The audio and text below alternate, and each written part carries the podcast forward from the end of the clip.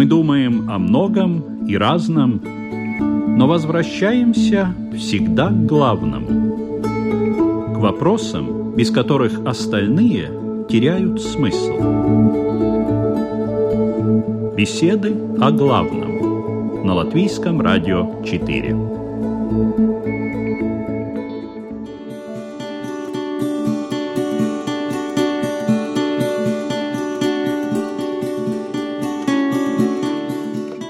Давно известно, что в любом обществе, объединенном единой структурой и некими общими правилами, существует иерархия. Есть так называемый лидер, формальный и неформальный, лидер мнений. Есть его приближенные, составляющие, так сказать, ближний фланг, открытые последователи.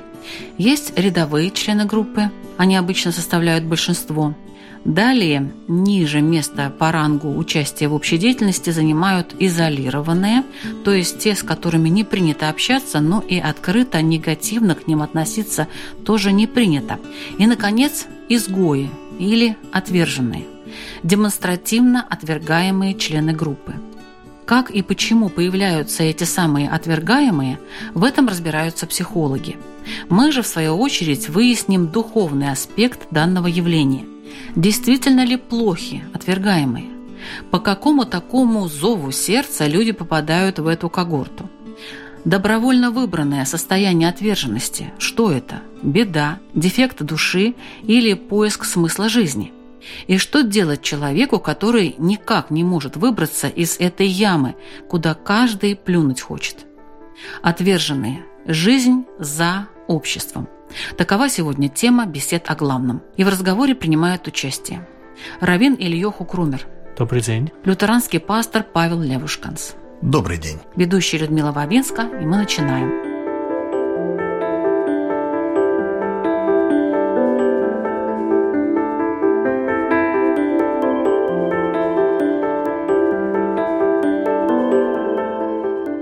В ваших религиях э, в данном случае в иудаизме и лютеранстве, есть такое понятие, как отверженное? И если да, то откуда оно появилось и что оно означает? В принципе, есть, скажем, некие категории людей, которые, скажем, не вхожи в общество.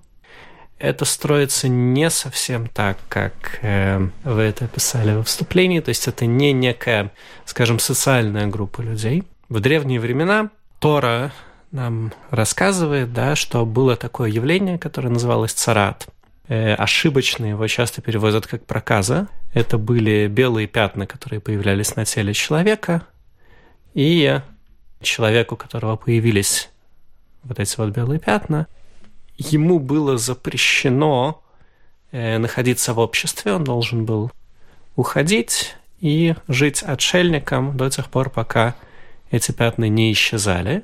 И Талмуд объясняет, что таким образом проявлялась его э, склонность, например, к тому, чтобы говорить плохо о других людях, лошонара, злоязычие, и э, другие нехорошие поступки, скажем, такого же толка. И таким образом его изоляция, она была своего рода, скажем, терапевтической для него. Чтобы подумал. Чтобы подумал и чтобы у него была возможность, скажем, бросить дурную привычку, поговорить-то не с кем. Да, в том числе и между собой таким людям тоже нельзя было общаться. Но э, этого явления, в принципе, уже, э, наверное, две с половиной тысячи лет как э, нет. И, в принципе, на сегодняшний день человек может стать отверженным только по той причине, что он каким-то, скажем, грубым образом нарушает общественные нормы. А какие именно вы можете сказать хотя бы для примера? Ну, в Шулхана Рухе приводится 21, если я не ошибаюсь, причина, по которой человек может э, заработать нидуй. Ниду – это как бы отторжение от общины. И одна из них, что он, например, э, публично позорит мудрецов Торы – да, или он э, публично нарушает э, закон Торы с пренебрежением, что называется, да, или он нарушает какие-то общественные постановления, опять же, тогда ему могут э, временно или постоянно вынести вот такое вот решение, да, не дуй, как бы, отторжение от общины. Что ему можно, что нельзя делать в этот момент?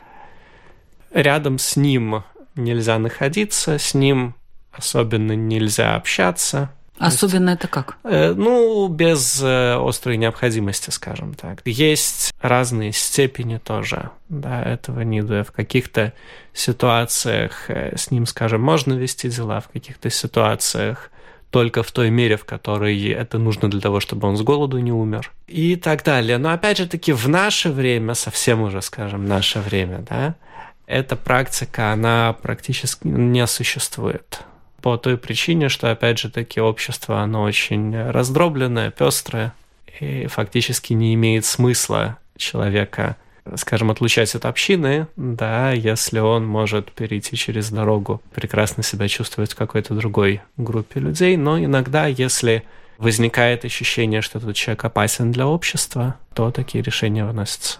В христианстве что такое отверженный? Вообще, это интересный вопрос, потому что, с одной стороны, находить каких-то людей, которые отличаются, и стигматизировать их определенным образом, это свойство вот этой падшей человеческой природы, того, что в нейро психологиями называют рептильным мозгом, который отвечает за примитивные животные реакции. У нас бей, беги, замри, свой, чужой. И вот этот вот ну, какой-то трайбализм, деление людей на наших и не наших, на близких и дальних, которые можно применять другие нормы морали, это, наверное, проявление нашей такой животной природы. И, конечно же, мы, как люди религиозные, стараемся ее преодолевать. Другой вопрос, что исторически мы понимаем, что в христианстве всегда была определенная цепь запретов, свод запретов, которые, следствием нарушения которых было отлучение. Отлучение в какой-то степени можно трактовать как отвержение, хотя изначально отлучение имело терапевтическое назначение. Э, ну, например, по одному из правил святого Василия Великого на три года отлучались от причастия, то есть от участия в таинствах, и должны были молиться в притворе храма вместе с соглашаемыми воины, которые во время войны убивали врагов. То есть вернулись с войны, да, ПТСР, немножко покалеченная психика. А если человек такой полностью вольется в общину, он может некоторыми нездоровыми реакциями, нездоровыми моделями поведения ну, нанести вред так считалось. И поэтому им давали время для восстановления. Вот три года это не означает, что с ним не общались. Наоборот, с ним нужно было, ну, духовные, э, духовники, э, исповедники общались, наоборот, более плотно, да, но для его восстановления в духовном плане. Конечно же, есть такая норма, как анафематствование, или анафема, или отлучение, собственно говоря, да будет извергнут, которая применялась в христианской церкви в основном к еретикам. То есть к тем людям, которые проповедовали нетрадиционные, неортодоксальные учения, которые, по мнению христиан первых веков, могли повредить в спасении человека то есть которые уводили человека от спасения. В более современное время, особенно с появлением такого движения в Европе, как пиетизм, или такое движение к к особой святости жизни э, часто стали ставить на замечание или отлучать от церковного общения. И это отлучение очень похоже на то, что описал уважаемый Равин, то есть там нельзя было общаться, он не мог находиться во время богослужения в э, собрании и так далее. Но такие отлучения начали применять уже не только за неортодоксальные взгляды, но и за, например, аморальное поведение, которое в некоторых, к сожалению, христианских общинах трактуется очень широко. широко. Ну, например, мне известны случаи, когда людей отлучали от общения за ношение современной одежды. Или, например, за то, что ну, юноша дружит с девушкой достаточно платонично, но вот они держатся за руки и, может быть, даже там иногда поцеловались. И вот уже могло быть основанием для отлучения от церкви таковых. Конечно же, это мы можем расценивать только как некий перегиб, то есть определенное ну, перегибание палки. Но в лютеранской церкви мы стараемся подражать Иисусу Христу, который был известен как друг мытарей и грешников. Он ел и пил с мытарями и грешниками, то есть с теми людьми, которые были отверженными в полном смысле этого слова. Мытари это были коллаборационисты, это люди, которые сознательно начали э, работать на оккупационный, жестокий оккупационный режим. Естественно, они были отвергнутыми в этом обществе. Блудницы, которые приходили к Иисусу и которых он помогал им восстанавливать жизнь, это ведь не только известная блудница, которую хотели побить камнями, это встреча с женщиной у колодца, у которой тоже была очень сложная семейная ситуация, так скажем. Это и разговоры, и общение с нечистыми людьми, например, с сирофиникянкой, которую по нашим меркам мы могли бы назвать, ну, хананьянка, могли бы назвать, наверное, даже сатанисткой. Это был культ, который приносил детей в жертвы. То есть ну, в то время это была религия довольно жестокая, и для, допустим, для классического правоверного еврея это было что-то абсолютно недопустимое. Но Иисус общался, и он умудрялся достучаться до сердца человека и привести его к покаянию даже находившегося вот в таком положении, в положении изгоя, в положении отвергнутого окружающей средой. То есть то же самое мы можем вспомнить про известное исцеление сына сотника, то есть сын языческого солдата римской армии. Вот, ну, поэтому, ну хорошо, а да, вот люди сотника, другой простите. религии это что уже, отвергнутые нечистые? Ну, в той культуре так было, да. В той культуре люди других религий, и особенно язычники, они считались отвергнутыми.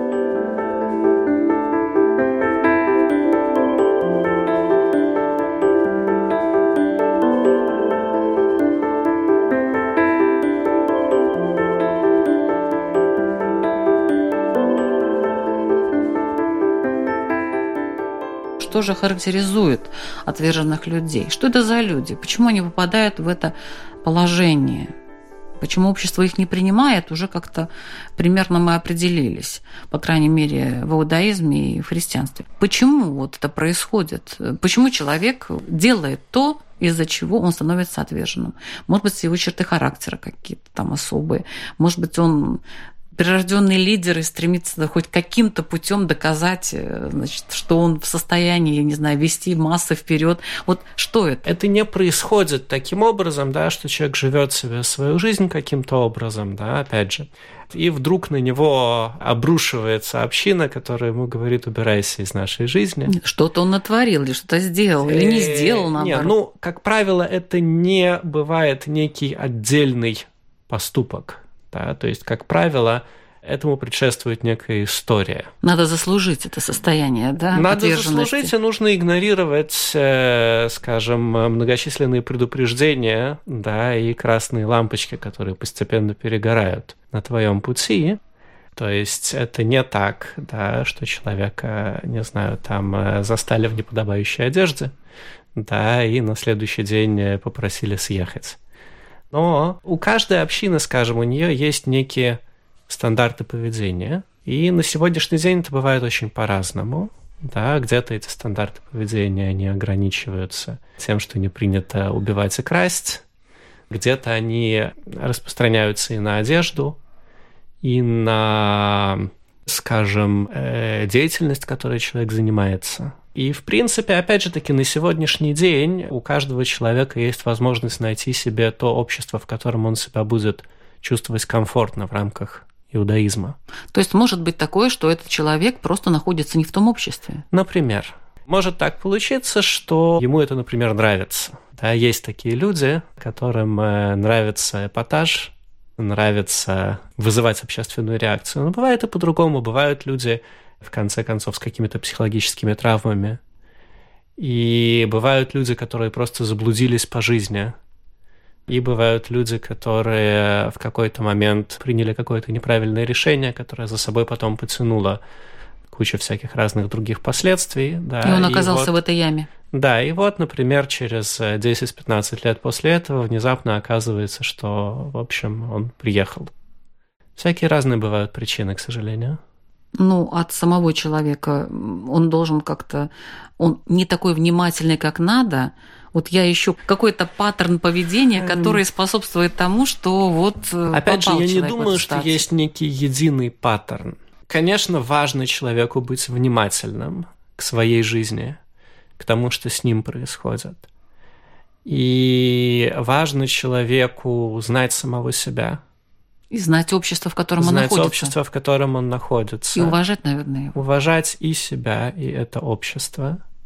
Если э... этого нет, тогда вот Увы. Все может быть, да? Бывает по-разному. Бывает с другой стороны, опять же таки, да, что если это какое-то, скажем, достаточно жесткое общество, и человек в нем вырастает, какой-то момент может получиться так, что он не выдерживает той психологической нагрузки, которая, скажем, членство в этом обществе накладывает на него. К сожалению, бывает очень по-разному. Да, вот такой вот вариант, что на самом деле ведь общество, мы сейчас рассматривали ситуацию, когда общество хорошее, вот община с правильными понятиями обо всем, да, а ведь действительно человек может быть изгоем в обществе, у которого совершенно нет никаких принципов таких вот общечеловеческих, да, то есть э, он порядочный, Вы допустим. В Банзе, например. Да-да-да, он порядочный, а все общество, в котором ему приходится находиться из-за чего-то, да, оно совершенно другим богам молится. А ведь он может быть и хорошим человеком, но изгоем. Бывает всякое, и мы понимаем прекрасно, что нет единого паттерна. Где-то человек может оступиться и нарушить принципы общественной конвенции того общества, в котором он живет. Где-то это может быть проблемы внутренние, психологические, коммуникативные проблемы. Где-то это могут быть проблемы духовные. И здесь нужно, конечно, смотреть индивидуально. Например, если это ну, человек оступился, ему можно помочь разными способами, начиная от духовной беседы и заканчивая социальными вопросами, иногда, может быть, даже наказанием.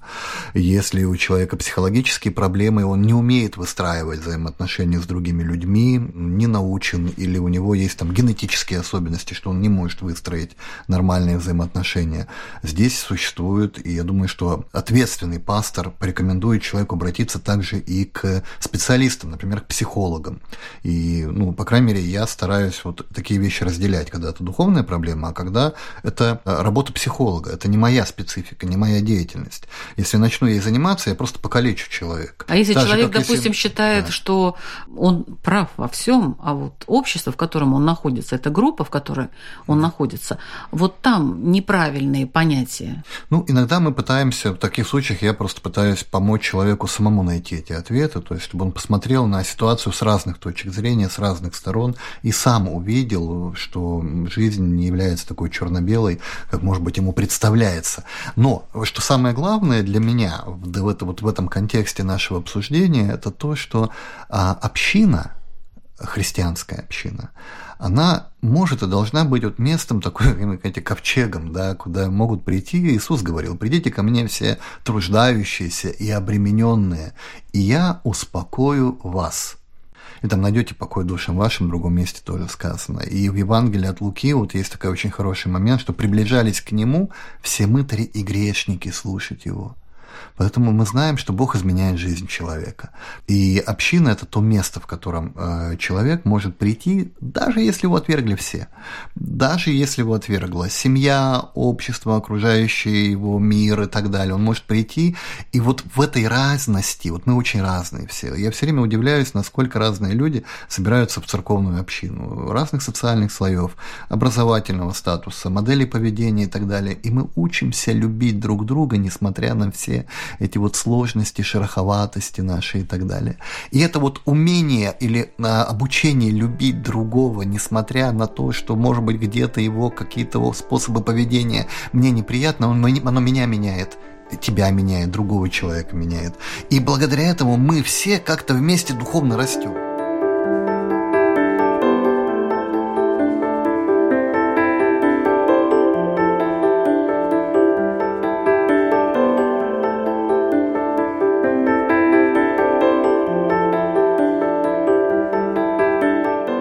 Известно, что Бог всех любит. В иудаизме то же самое, да? Ну, так можно сказать, да. Да, Бог всех любит. Почему Он ставит в особое положение некоторых людей, позволяя им быть вне общества? Если это какая-то миссия, может быть, э, эта миссия в том, чтобы изменить то общество, в котором он находится, этот человек. То есть отверженность э, с позиции воздействия. Для начала э, Всевышний он никого не ставит ни в какое положение. Как правило, в любое положение человек себя ставит сам. Но ничего не происходит э, без ну, ведома Бога. Э, ничего не происходит без ведома Бога, кроме человеческого выбора. Все в руках небес, кроме страха перед небесами. Так мы говорим. Коль скоро у человека есть такая свобода, и он ей пользуется, он несет за нее ответственность. Ответственность не столько в том смысле, что он э, получает за это наказание или награду, сколько в том смысле, что ему потом с этим жить.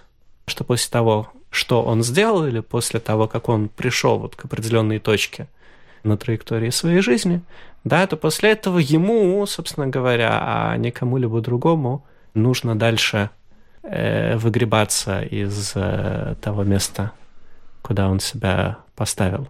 То есть это никакая не миссия? Почему? Это может быть, э, может быть миссия тоже. То есть каждый человек, он, опять же, э, обязан спрашивать себя, что ему делать, да, с тем местом жизни, в котором он очутился, да, и что он из этого может выучить, какую пользу из этого может извлечь для себя. Что и, в этом э, плане говорит иудаизм? Вот можно какую-то пользу извлечь из того, что человек находится в состоянии э, отверженного какой-то группе? Разумеется. То есть он попадает в это состояние э, не просто так. Он попадает в это состояние для того, чтобы с ним что-то произошло.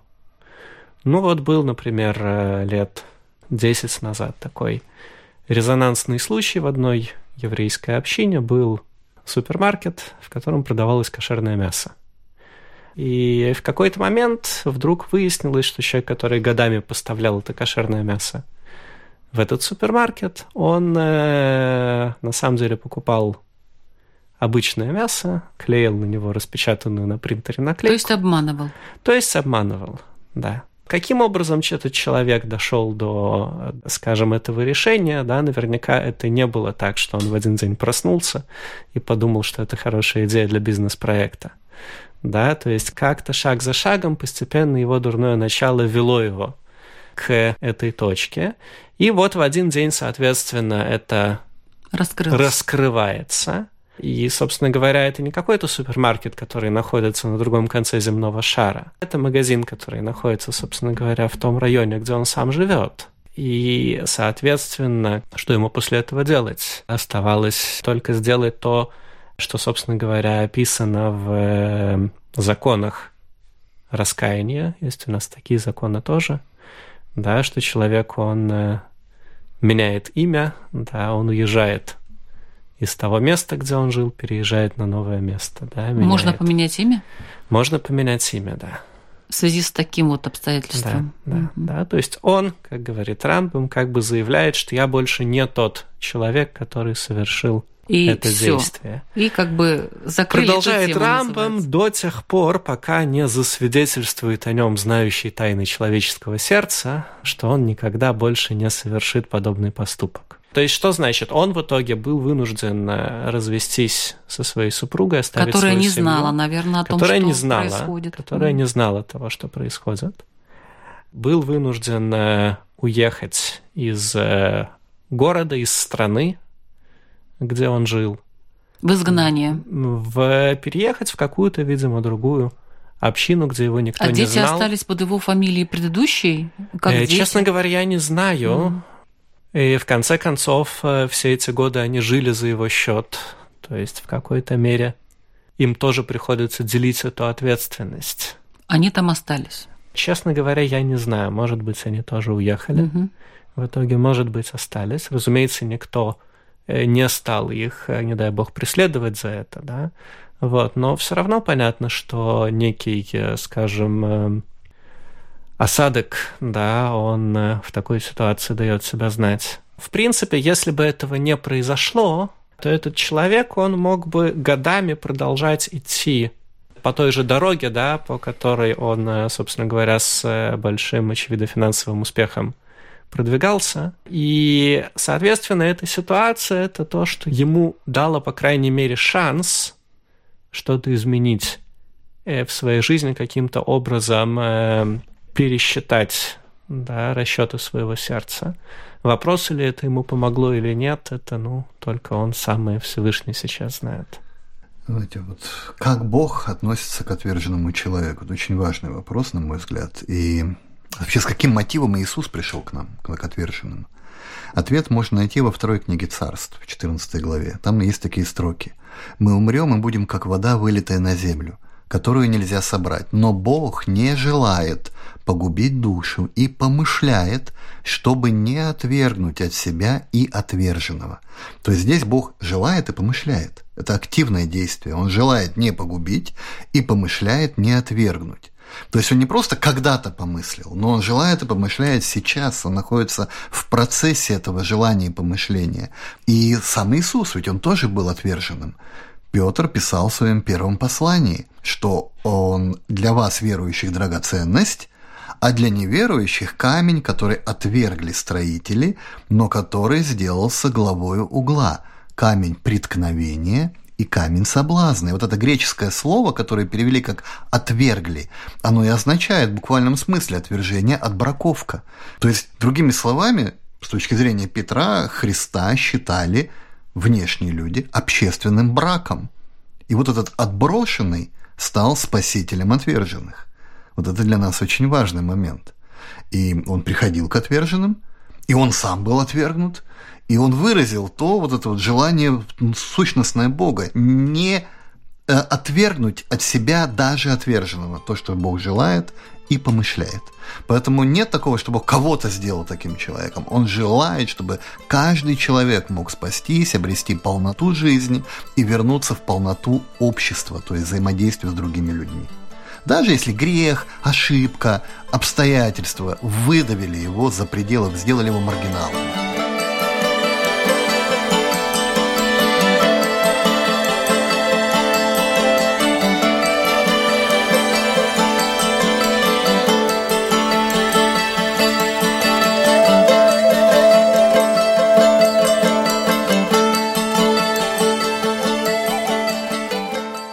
Я напоминаю, что вы слушаете программу «Беседы о главном». Сегодня наша тема «Отверженные. Жизнь за обществом».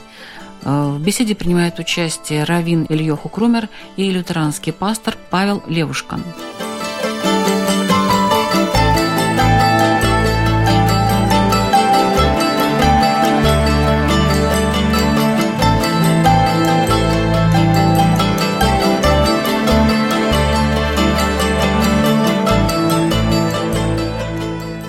Отверженные и запреты. Если я отверженный, но если уже все так ко мне относятся, если я это понимаю, если уже я дошел до определенной фазы своего развития в этом плане и э, делаю определенные выводы, а, собственно говоря, почему мне не сказать, что мне вообще все равно, что вы обо мне думаете? Я хочу, я нарушаю ваши запреты, и все. То есть пойти в банк ну, иногда так и происходит. Мартин Лютер пошел в банк он нарушил запреты. Он сказал, на мне все равно, что вы думаете обо мне. Он буквально в смысле сказал, на том стою и не могу иначе, да поможет мне Бог. И оказалось, что он оказался совершенно прав. И он стал человеком, который произвел самую великую реформацию христианской церкви в новой истории – но он технически был отверженным человеком. Его отвергла церковь, его отвергла власть, его преследовали, он был вынужден скрываться в замке у своих сторонников, которых было не очень много. И фактически, если бы не счастливое стечение обстоятельств исторических и политических, он бы закончил свои дни на костре, скорее всего но он это сделал, потому что он чувствовал внутреннюю правоту. Иногда отверженность является следствием неправильных поступков, а иногда это следствие того, что общество не понимает человека, он просто находится на другом уровне сознания, он тот пророк, который ведет за собой, но иногда этот пророк должен умереть, такое, такое тоже случается. Или же э, его жизнь сопряжена непониманием. Так было с великими святыми Западной Церкви. Франциска Осиского не понимали, Игнатия Лайолу преследовала Инквизиция, Терезу Авильскую не понимали, преследовала Инквизиция. Сегодня для нас это величайшие мистики и духовные светочи Западной Церкви. Ну, для начала не очень здорово в принципе, если человек совершает какие-то поступки, считая их правильными или неправильными, исходя из того, что общество, оно его одобряет или не одобряет. То есть, в принципе, определенное безразличие к тому, что общество от меня ожидает и чего оно от меня хочет, это неплохая вещь. Вот. И человек, который оказался отверженным, разумеется, для него никаким образом не поменялись нормы добра и зла. Опять же, по еврейскому закону такой человек, в принципе, он э, должен находиться в трауре. То есть даже в ситуации, если мы предположим, что то, что он сделал, он сделал по глубокому внутреннему убеждению, и общество его либо не поняло, да, либо, скажем, не смогло позволить себе понять такой человек все равно он находится в трауре и соблюдает часть законов траура, потому что сама по себе эта ситуация, она, конечно, печальная но он не может как-то противодействовать, э, эпатировать, э, вообще наплевать на все и продвигать свои идеи, за которые его же и вот и вопрос назвали. как бы может или не может, это вопрос, э, ну, существует ли у этого общества физическая возможность ему помешать, скажем так, да.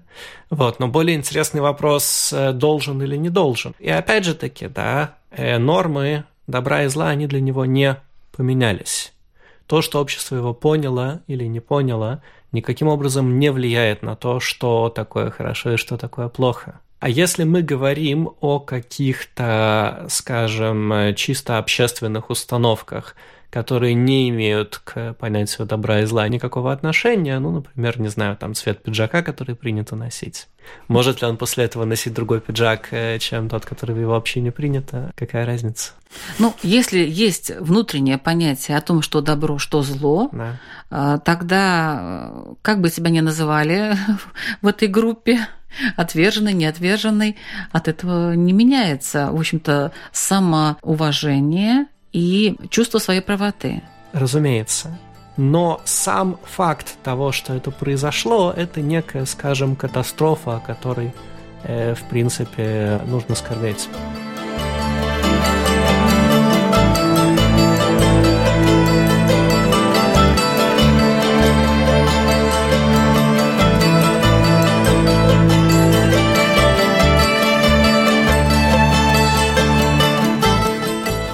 Некоторые люди, которые попадают в ситуацию отверженности, испытывают страх.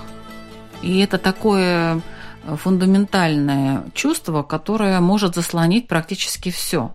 Угу. То есть э, они дестабилизированы, парализованы, Мы когда они осознают, существа. да, да, да, да, когда они осознают это. Можно ли с этим как-то бороться? Нужно ли с этим бороться? И вот это самоуважение может тоже немножечко снизиться после того, как э, тебе там, не знаю, десятый человек говорит, слушай, кто ты вообще такой? Что тут делать? Есть тот, который ценит нас такими, какими мы есть. Тот, кого мы называем нашим отцом, мы говорим о Боге, и мы можем, конечно же, прибегать к нему, мы можем прийти, э, если человеку сложно и трудно, может прийти на духовную беседу или исповедь к священнослужителю той конфессии, которой он принадлежит. И я думаю, что ему всегда помогут. И любой священник, любой раввин, имам, любой духовный деятель, он старается помочь человеку в первую очередь, а потом уже, если это уже невозможно, там применять что-то другое. Всегда есть эта вот интенция помощи, поддержки. Но я считаю так, что если так вышло, что человека его община отвергла, э, в рамках христианства, в рамках той же самой религии, которой он принадлежит, и правильно, как сказал все время Равин тоже, да, что в рамках иудаизма это же есть, есть другие общины, есть другие направления. То есть надо искать человек, что-то свое. Он может всегда найти, ну, это называется не, не совсем свое, а то, где человеку смогут помочь где э, человек найдет духовную семью, там, где человек найдет любовь, это бывает так, что люди из протестантской церкви приходят в православную или католическую, а бывает наоборот. Бывает внутри даже одной деноминации вот этот приход такой, знаете, очень ригористичный, а другой более наполнен там любовью и принятием. В рамках одной конфессии такое бывает. Слава Богу, в Риге есть много протестантских общин, множество лютеранских приходов, много римо-католических, православных, старообрядческих. Есть выбор. Выбор есть всегда. Хорошо. Поэтому отвергли вас здесь. Не принимает священник, он тоже человек. Такое случается, что человек, священник может идти э, под воздействием каких-то своих предубеждений да, эмоциональных. Идите в другой приход. Придите к другому священнослужителю. Мы все время рассуждали здесь об отверженном вот человеке конкретном. А если тот самый человек, он не отвержен, он просто член общества, вот он не принимает кого-то. он к кому-то относится как к отверженному. Может быть, вместе с группой, может быть, один. Вот не признает, не принимает его. Какие могут быть последствия этого? Ну, для начала он нарушает заповедь Тора, да, которая запрещает ненавидеть ближнего в своем сердце. И... Это ненависть, то есть это можно приравнять к ненависти, ну, да? Э, надо опять же таки видеть конкретную ситуацию. Ну, доведенное да. до абсурда неприятие, это уже, наверное, не, ненависть. Ну, в принципе, неприятие. Э, если я не ошибаюсь, то если он с ним три дня не разговаривал, вот, в смысле отказывался разговаривать, да, это не то, что у него там батарейка в телефоне села, то это называется, что он его ненавидит это нарушение запрета Торы. И насколько серьезно это нарушение, можно судить по тому, что говорят наши учителя, что если первый храм да, был разрушен вавилонянами две с половиной тысячи лет тому назад за убийство, идолопоклонство и разврат, то второй храм, который был разрушен римлянами две тысячи лет тому назад, он был разрушен без причинной ненависти такие последствия могут быть разрушительные. То есть ни в коем случае нельзя допускать, вот себя доводить до этого состояния, да, вот до этого состояния неприятия другого человека. Я все время об этом проповедую, постоянно об этом говорю с кафедры, о том, что мы не должны никого отвергать. Если в нашем сердце поселяется вот эта вот ненависть, отвержение, пренебрежение другим человеком, я считаю, что это грех, то есть то, что нас отдаляет от Бога. И вот сейчас, вот, ну, буквально недавно была западная Пасха, была православная Пасха. Они в этом году отличаются всего лишь неделей.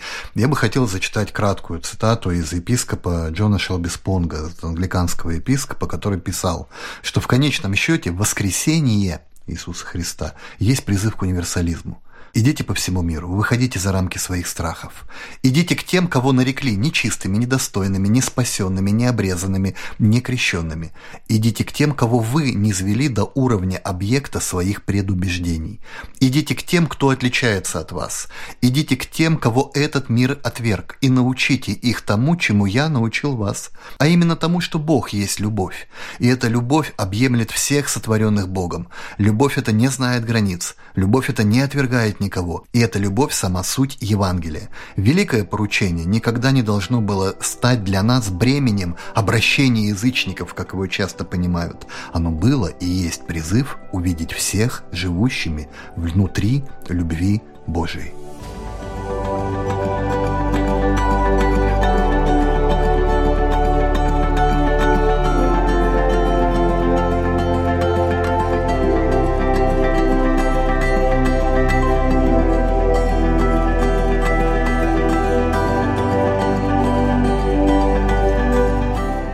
Есть еще такой аспект интересный этого понятия «отверженные», когда люди, не являясь на самом деле отверженными в прямом смысле этого слова, как бы изображают из себя отверженных. Они играют в это отвержение. Это такая псевдоотверженность. Э, человек изображает, хотя к нему относится, может быть, даже и очень даже хорошо в этом обществе, и все в порядке, но человек как бы старается себя поставить в эту позу. Быть жертвой очень выгодно. Допустим, очень характерно для подростков пытаться выяснить, где, собственно говоря, проходят границы э, допустимого, да, и как окружающие на них реагируют в зависимости от того, как они себя ставят, как они себя ведут. И то, что вы описали, конечно, так сильно напоминает э, подростковое поведение. Некоторые и во взрослом возрасте бывает, ведут себя так же. Бывает, к сожалению, всякое. Ну, конечно, нужно иметь много-много терпения по отношению к таким людям. Но вот. нужно именно терпение э, проявлять к ним, или, может быть, немного их поставить на место и сказать, дорогой мой, ну, в принципе, Зависит. ты не, не тот, за кого ты себя выдаешь. Зависит от ситуации. Иногда проще потерпеть.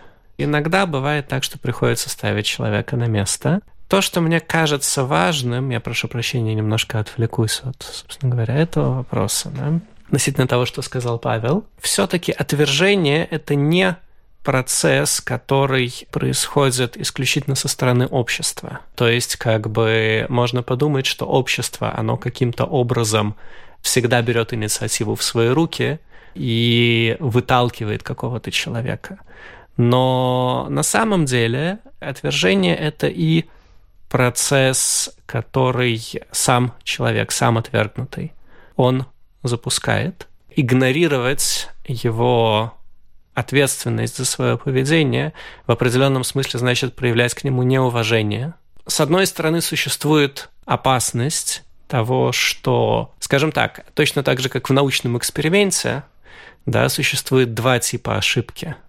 Существует ошибка, когда наш инструмент, который мы используем для эксперимента, он недостаточно чувствителен для того, чтобы почувствовать разницу – да, и существует ошибка, при которой он слишком чувствителен, и мы некую статистическую флуктуацию воспринимаем как эффект нашей экспериментальной манипуляции.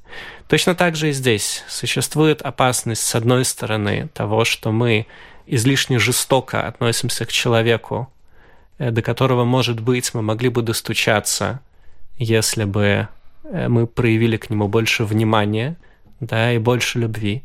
С другой стороны, нужно понимать, что есть ситуации, в которых мы обязаны реагировать точно так же, как организм, он обязан реагировать для того, чтобы э, сохранить свою целостность. Значит говоря, помочь человеку взять ответственность за себя, за свою жизнь, иногда при помощи такого, того, что называется жесткая любовь. То есть иногда бывает просто нужно помочь э, и объяснить, что он должен взять ответственность за свою жизнь на себя. Он доверяется Богу, который дает ему силы, но он должен принимать решения, у которых есть последствия. Потому что с позиция жертвы это очень выгодно иногда бывает, и человек просто играет в жертву для того, чтобы получать какие-то бонусы материальные, эмоциональные, коммуникативные, внимание, все что угодно.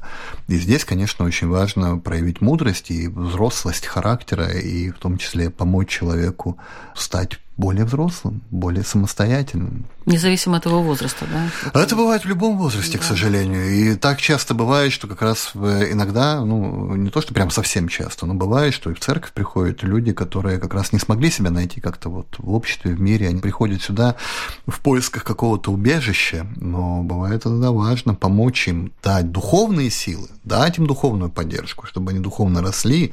Но этот рост должен сопровождаться не тем, чтобы человек, знаете, как вот есть такое явление, как молодостарчество, там, когда человек за каждым чихом приходит к старцу получать благословение, там, на работу устроиться, там, жениться, не жениться и так далее. Ну, какие-то такие вот мелочи, которые человек должен сам, по идее, решать. Главная задача духовного наставника заключается в том, чтобы человек в нем больше не нуждался когда-то ну, нуждался, ну, как в советнике, прийти какой-то вопрос задать, но не вот не по каждому мелочному вопросу. То есть человек должен быть сам взрослым, получить достаточно знаний, чтобы понимать волю Божию, э, изучать священное писание и принимать самостоятельные решения.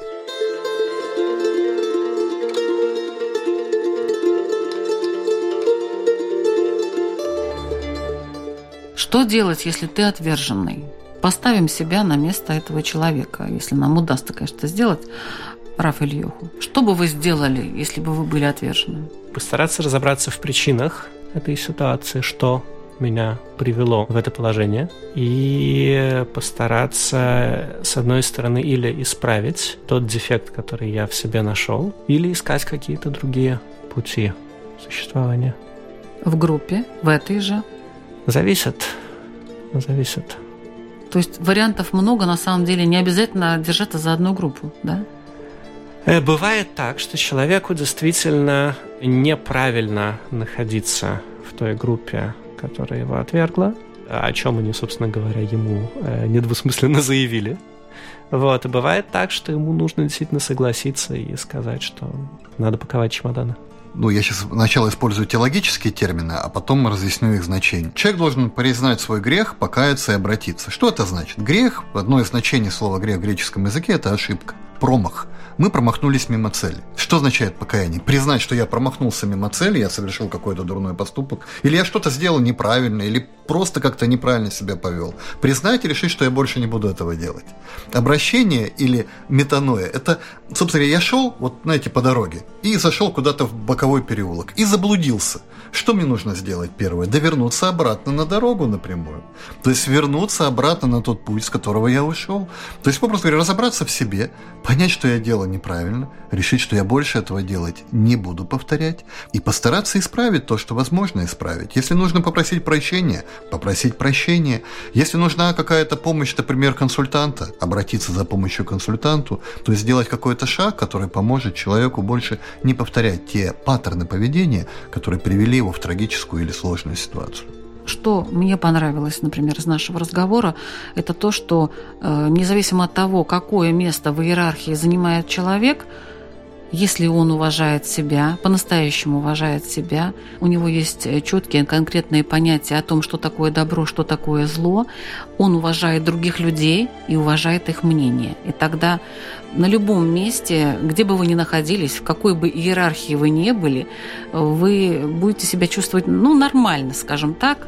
А если вам это не понравится, будете искать какие-то другие иерархии и другие группы. И помнить о том, что источником нашего достоинства являемся не мы или окружающие люди, а тот, кто нас сотворил, Бог – он является тем, кто дает нам это достоинство детей Божьих, кто нас делает своими детьми.